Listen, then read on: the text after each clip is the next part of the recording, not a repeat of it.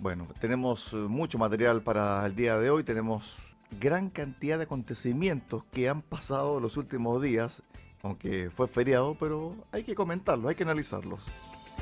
Y estamos para aquello con el cientista político, doctor en Derecho Internacional Público y director de la Escuela de Gobierno de la Universidad San Sebastián, Jaime Avedra. ¿Qué tal, Jaime? Bienvenido acá a Centro Ciudad Radio Sago.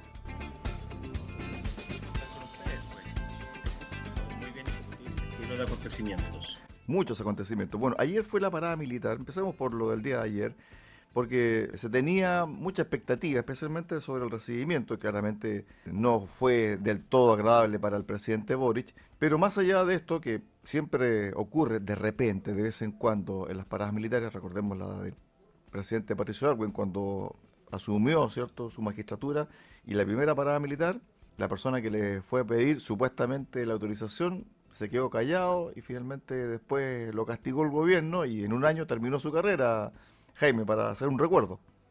Exactamente, fue un desaire que ha pasado la historia en un momento bien complejo de la transición a la democracia. No podemos olvidar el contexto, donde había tensión entre el mundo civil y el mundo político, había muchos temas no resueltos. La agenda estaba finalmente afincada en materia no solamente de reformas constitucionales, sino que fundamentalmente en lo que se denominó como temas pendientes en materia de derechos humanos. Recordemos que al asumir eh, Patricio Elwin, el expresidente, asumió el tema de verdad y reconciliación. Entonces, hubo ahí tensiones permanentes entre el mundo civil y militar y una de las expresiones fue eso. Recordemos después que vendrá el boinazo y, y otras expresiones del mundo militar. No fue un proceso fácil, significó eh, de alguna manera que un gabinete y particularmente la cabeza, un Patricio Elwin, eh, fueran facilitadores de un proceso de transición y no precisamente obstaculizar el proceso. ¿ah? Entonces, en, en, ese contexto yo creo que, que bien vale la pena recordarlo porque finalmente pareciera que hoy, hoy nuevamente hubo cierta tensión en el ámbito de la parada, sobre todo en las relaciones civiles y militares, pero no por los militares en esta ocasión, sino que por una extraña, eh, diría yo, lo diría en estos términos, declaraciones del presidente Boric. Exactamente, cuando termina la parada militar se le pregunta sobre la parada misma y él responde de la siguiente forma, esto es un acto, dice él, donde queda claro la subordinación de las Fuerzas Armadas al poder civil lo que conllevó una serie de reacciones. Algunos aplaudieron cierto esta osadía del presidente, pero en estricto rigor, eh, eh, Jaime, no se trata de eso, la parada militar, sino que celebrar las glorias del ejército, que así fue establecido, ¿no? Por supuesto, yo eh, la verdad es que no entendimos bien el contexto en el que el presidente mencionó eso. Sabemos que desde el punto de vista de algunos programas de gobierno y en la, y en la discusión del pequeño mundo de la defensa y también algo extensivo en alguna manera de la seguridad pública. A veces se habla de que hay ciertos niveles de autonomía en las Fuerzas Armadas. Yo creo que algo que se discute a nivel de élite, pero lo que estábamos viviendo ayer es precisamente las glorias del ejército. Eso es, una, es algo que hace, nos hace más republicanos nos, o nos permite recordarnos, mantener la memoria fresca respecto a la importancia que tienen las instituciones permanentes de la República. Entonces, esta, esta lógica de subordinación al mundo civil, la verdad es que no se entiende bien. Finalmente, en la constitución del 80, la del 25, la del 33, siempre ha habido eh, un, consenso y un pacto social en el fondo y en el cual las Fuerzas Armadas son eh, muy relevantes dentro del ordenamiento jurídico nacional, tienen una misión muy importante, tienen el monopolio del uso de la fuerza. Entonces, yo de verdad que entiendo esa frase, yo creo que estuvo más bien pensado para el mundo que, a quien representa principalmente el presidente y ahí está probablemente la principal queja, porque ella debería representar a todos los chilenos y no a ciertos sectores que a lo mejor de una perspectiva de paradigma o ideología diferente estiman de que hay que hacer ese tipo de, de declaraciones para enfatizar ciertos aspectos de una democracia que yo creo que no contribuyen mucho, la verdad.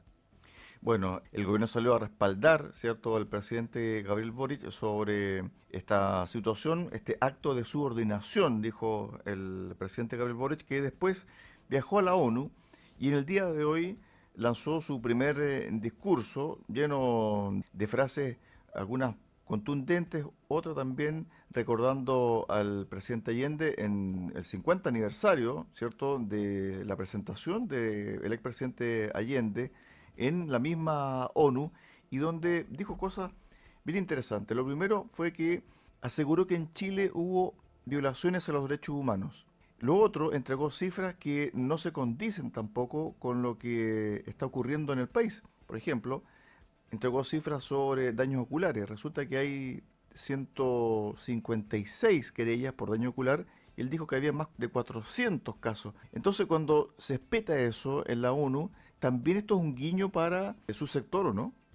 Yo creo que sí, yo creo que si juntamos las dos declaraciones, la, la, del Día de las Glorias del Ejército, y después lo conectamos con algunos lineamientos en su discurso, su primer discurso ante la Asamblea General de las Naciones Unidas, Sistema Naciones Unidas, que probablemente uno de los espacios en donde más vitrina tiene a nivel internacional, nuevamente insiste en un discurso que precisamente parece que busca eh, reagrupar a las fuerzas del oficialismo. Yo creo que después de la maciza derrota que hubo tras el, el plebiscito reciente, yo creo que más bien están buscando lo, el sentido de mantenerse en el gobierno. Ahora yo creo que esos son guiños a lo mejor en el corto plazo de algún tipo de utilidad para las propias huestes, pero en el mediano o largo plazo la verdad es que va a ser muy difícil entenderlo como una altura de presidente, sobre todo en su función de representante del Estado. ¿ah?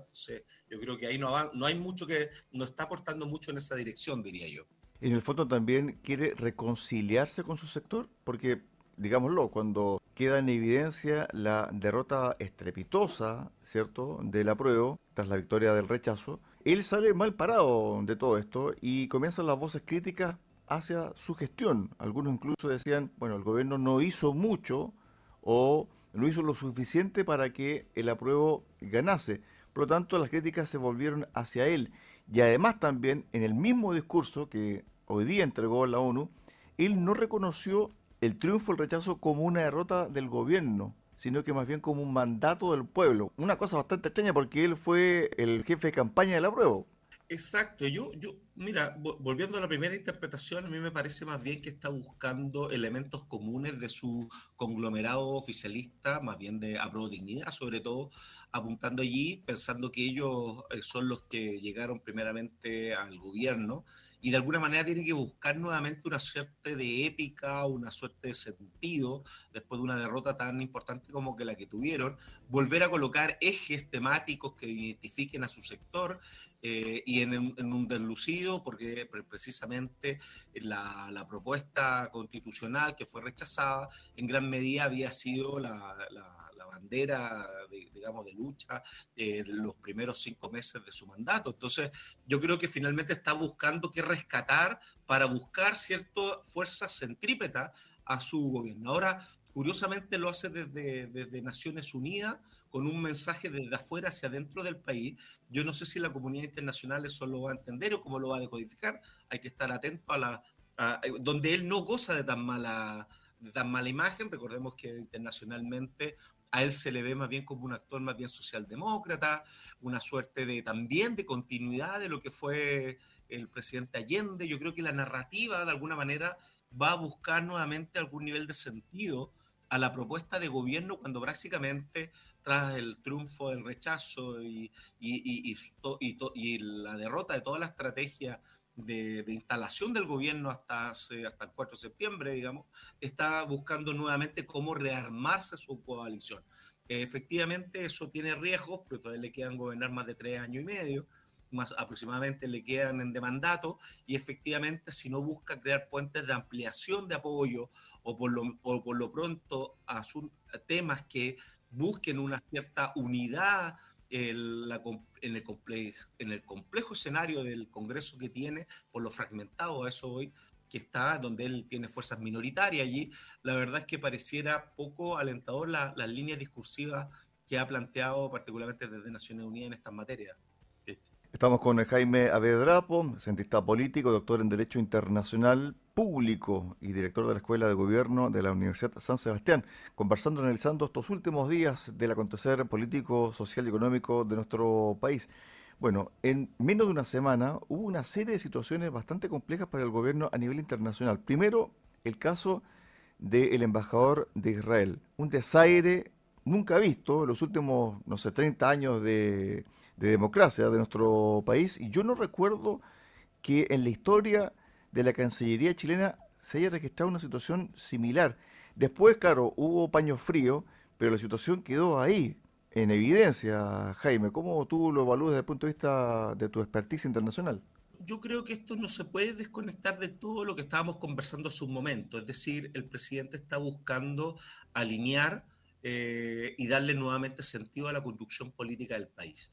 Y a esto le añado otro elemento que me parece que de alguna manera explica mejor lo sucedido en, en, el, en, este, en este hecho, en el hecho de postergar la aceptación de las cartas credenciales del embajador de Israel, cuando al principio no se entendía bien qué sucedía, porque simplemente sabíamos por eh, comentarios o teníamos alguna impresión de lo sucedido a través de la vocería del propio embajador de, Israel en Chile, eh, pero no sabíamos cuál era la fuente oficial. Bueno, pasando 48 horas hubo una declaración de Cancillería donde pudimos entender que efectivamente no era un rumor, se, debía que habían asesinado a un joven palestino de 17 años en Cisjordania. Pero no se había explicado en su momento, por tanto menos se entendía. Ahora, efectivamente, las formas son las que cambian. Yo creo que esto eh, se puede decodificar de alguna manera, que es más bien él ocupa la performance para entender que tiene hoy día una capacidad de, administración de poder y hacerle sentir a quien considera que es victimario en, esto, las resoluciones de Naciones Unidas y apoyado un poco en todo aquello, eh, hace esta acción que yo creo que busca demostrar que él un liderazgo consistente en materia de derechos humanos, porque si uno lo mira desde el día que asumió de marzo de este año a la, fecha de hoy, e incluso en su periodo de, campaña política, él es capaz de denunciar violaciones a los derechos humanos en Nicaragua, en Venezuela, en Israel y hacer actos coherentes con aquello.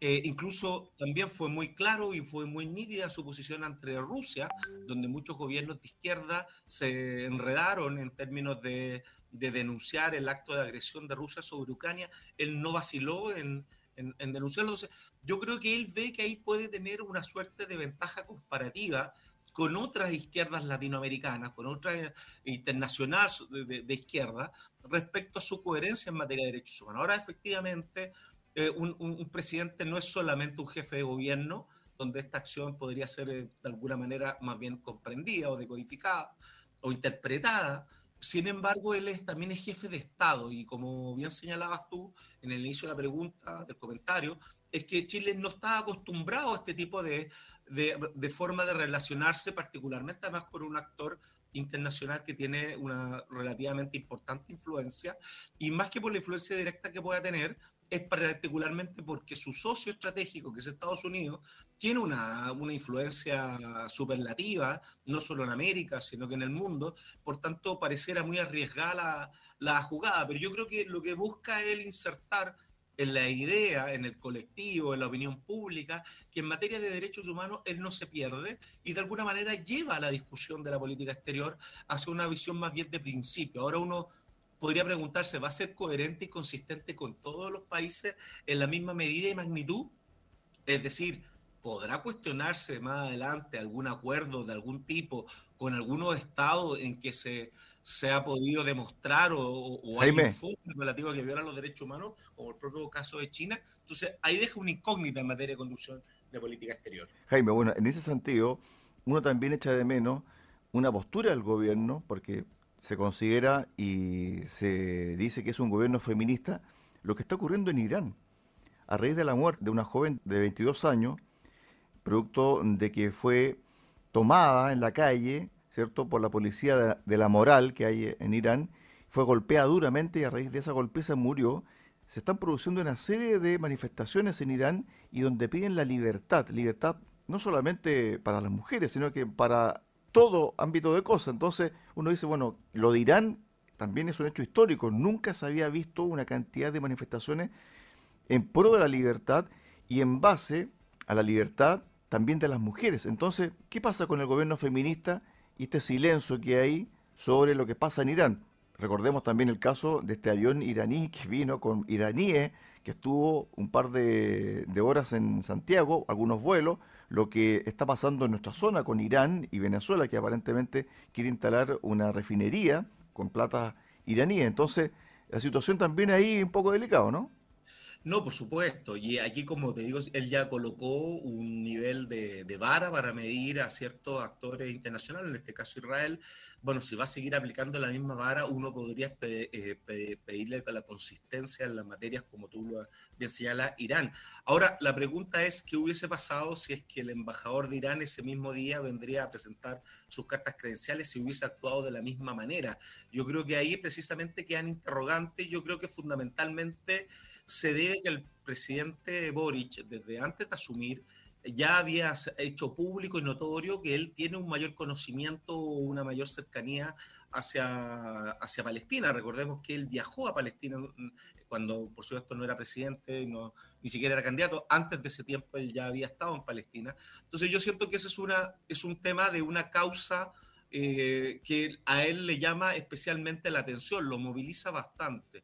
Yo recuerdo que la presidenta Bachelet en su primer gobierno tenía algo similar que se diluyó bastante para el segundo eh, periodo en el que cual estuvo al mando la nación. Yo creo que ahí hay algo, pero, pero sin duda, por eso nos, mueve, no, nos podría como consecuencia decir que el presidente tiende más bien a movilizarse o a moverse, más bien con una lógica más bien de activismo que por una lógica de, eh, de, una, de una persona con estatura de Estado y quiere, por cierto, tener un nombre en materia internacional que lo, que lo vincule a ser un líder en materia de derechos humanos, pero como selectivo en este sentido, en un tema que puede ser complejo para la política exterior de Chile, sin duda. El último capítulo que vamos a conversar, Jaime, estamos con Jaime Avedrapo, cientista político, doctor en Derecho Internacional Público y director de la Escuela de Gobierno de la Universidad de San Sebastián. Jaime, lo ocurrido con Lucía Damer, jefa de asesores de la moneda del segundo piso de nacionalidad peruana, ¿cierto? Donde hubo muchas quejas desde un principio cuando fue nominada en la moneda. Se dice que dos comandantes de jefe le dijeron al gobierno, ¿sabe qué? Es peruana, va a tener acceso a información delicada. Más allá de eso, el gobierno la mantuvo. Antes de su renuncia presentada, se conoció a través de un reportaje del sitio web Interferencia de que el FBI había pedido de que Lucía Damer fuera a declarar de manera voluntaria porque ella asesoró a una persona ligada al narcotráfico en México. Y hoy se conoció de que aparentemente el gobierno no recibió al director del FBI y que por ello están recabando más información, ¿cierto? Algunas bancadas de oposición para acusar constitucionalmente a la ex ministra Siches y también al actual ministro Giorgio Jackson. Este tema de Lucía Damer es una bomba que puede tener muchas esquilas, Jaime. Eso es a, no dudar, porque finalmente estamos hablando de una persona, una académica, muy, conocida como académica, pero con muchos vínculos en el ámbito internacional. Y desde hace mucho tiempo, ¿ah? no, es que ella haya aparecido de repente en escena, es una persona que se ha vinculado en, materia de estudios sobre el narcotráfico precisamente, sobre seguridad pública, es una persona que ha escrito también, hay, hay libros de ella, yo he tenido la ocasión hace algunos años de leer algunas de sus obras.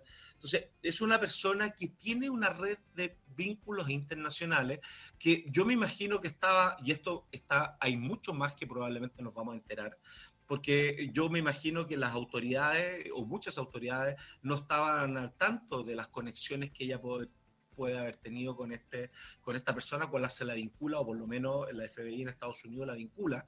Eh, no dice que es responsable de nada, hasta ahora no sabemos, también hay que ver si es responsable de algo o no, si se está buscando más bien como testigo o, en, qué, o, en, qué, o en qué situación o función se la está requiriendo, pero efectivamente yo creo que podríamos estar eh, sobre una punta de un iceberg respecto a mucha información que lamentablemente por no tener un, sistema de inteligencia eh, mejor dotado, digámoslo así, porque tenemos un, una, agencia nacional de inteligencia, pero que ya más o menos es lugar común de muchos analistas señalar que le faltan competencias y capacidades, podría incluso ser eh, una debilidad, incluso para la designación de personas en cargos tan relevantes como la jefa de asesores del segundo piso. Así que yo creo que aquí podemos enterarnos de muchas cosas todavía. Claro, la persona con la cual trabajó Lucía Damert es Genaro García, ex secretario de Gobernación de México durante el gobierno del presidente Felipe Calderón. García Luna fue detenido a mediados de el 2019 en ese país y enfrenta actualmente una investigación de la Fiscalía Federal con sede en Brooklyn, Nueva York. Durante el juicio del Chapo Guzmán, el ex jefe del cartel de Sinaloa, que ahora cumple prisión de por vida en ese país, señalaron que varios testigos hubo pago a García Luna y trabajos coordinados con él y resulta que Lucía Damer, jefa de asesores en la moneda durante seis meses en el gobierno de Gabriel Boric, trabajó con Genaro García y ello lo pone en su currículum. Entonces, claro. En su LinkedIn. Claro, entonces muchos dicen, no, es que eso no es verdad. No, es que se falta la verdad. Resulta que nadie puede quedar tranquilo con la declaración de la sindicada. Ah, con eso estamos listos. No, tiene que desmentirlo el FBI y tiene que desmentirlo el gobierno de Estados Unidos. Entonces, hasta el momento, el FBI no ha desmentido, tampoco la Embajada de Estados Unidos en Santiago lo ha desmentido, por lo tanto queda esto en el aire y yo hizo conocer además Jaime de que el director del FBI no fue recibido por ninguna autoridad en la moneda y pidió, dicen, ser recibido, pidió audiencia. Jaime, para el cierre. Bueno, efectivamente, yo creo que ahí hay algo, sobre todo con el FBI, que hace suponer a lo mejor no la mejor voluntad para, para, para poder esclarecer o transparentar el caso. Y efectivamente, eh, también sí le doy un punto a Lucía, que ella, ella hizo, una, hizo público un desmentido respecto a lo que se le, se le, se le acusa. Sin embargo, lo que llamó mucho la atención es que ella en el desmentido señala no haber trabajado o asesorado con esta persona. Sin embargo, en su propia cuenta LinkedIn, que fue un medio de comunicación que hizo ese cruce, se vio que ella lo tenía puesto en LinkedIn. Entonces ahí, de alguna manera, uno puede suponer que hay algo que investigar, digámoslo así. ¿ah? Que se cuidado con la, con la reputación de las personas, pero aquí efectivamente si está el FBI detrás de algo que no fue recibido además por una parte y segundo habría una suerte de contradicción entre lo que señala la persona requerida, en este caso Lucía Damer, y lo que ella señala y lo que finalmente se ha podido ver a través de, sus propias redes sociales. Entonces, ahí yo creo que hay algo que muy probablemente no va a quedar hasta acá nomás. Yo tengo la impresión de que ahí se va a abrir una línea más de investigación que en algún tiempo más nos vamos a estar enterando. Ah. Sí, y además también cuando ocurren este tipo de hechos, cuando se niega a pie juntilla de que eso es falso, uno esperaría también una acción legal, una querella por injuria de calumnia. Con eso, listo, se va al tribunal y en tribunales se dice, bueno, ¿quién tiene la verdad acá? Claro, eso sería la forma mejor de hacerlo, pero esto está un poco más más complejo porque está condicionado a la relación entre estados, porque aquí tiene que ver la, justicia estadounidense, estaría de por medio México también, el, ciudadano mexicano, y por otro lado la diplomacia chilena. Entonces, también hay elementos que hacen que este caso sea un poco, un poco diferente en eso, porque también tiene una, digámoslo así, una dimensión diplomática, una dimensión política y una dimensión, por supuesto, en justicia. Estuvimos con Jaime Avedrapo, cientista político, doctor en Derecho Internacional Público y director de la Escuela de Gobierno de la Universidad San Sebastián. Gracias, Jaime, por estos minutos. Un abrazo. Buena semana. Gracias un abrazo. Hasta, siempre. Chao, chao.